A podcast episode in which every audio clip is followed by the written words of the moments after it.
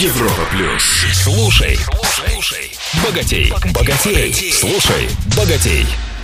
Привет всем, с вами Роман Рогашоков, специалист по управлению личными деньгами.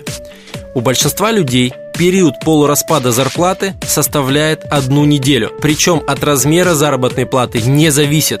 В этой связи как перестать тратить весь доход и даже больше? Самый простой и эффективный инструмент – семейный или личный бюджет. Но у большинства людей в жизни был хотя бы один период, когда они пробовали вести бюджет, а потом бросали и возвращались к безудержному транжирству. Но даже те, кто сейчас продолжает записывать расходы, могут делать это слишком сложно, с большим напряжением, тратить на это большое количество времени. К чему это приведет? Могут бросить в любой момент, уже об этом подумают наверняка. Как же не бросать ведение бюджета? Во-первых, нужно сменить к нему отношение.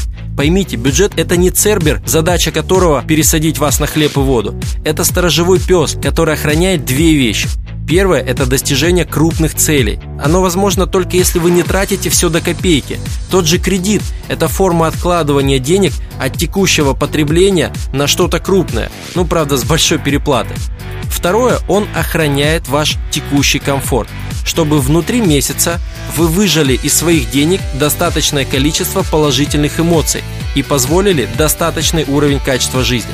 Мы с вами эти темы уже обсуждали. Часто невыгодно обмениваем деньги на эмоции. И когда отношение к бюджету правильное, записывать расходы не напрягает.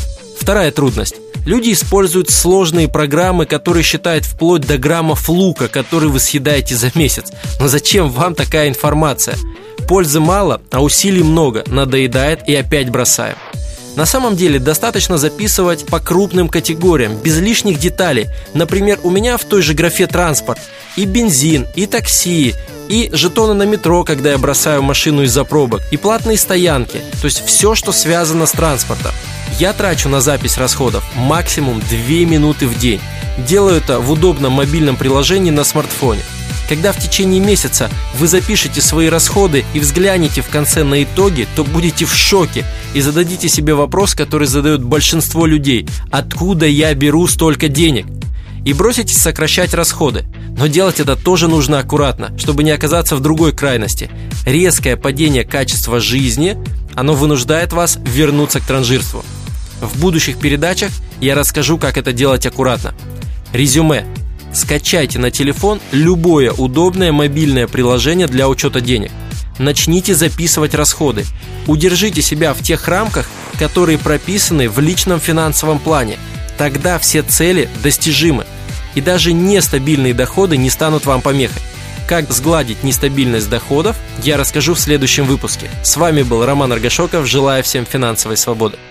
Слушай, слушай, богатей, богатей. На Европе плюс.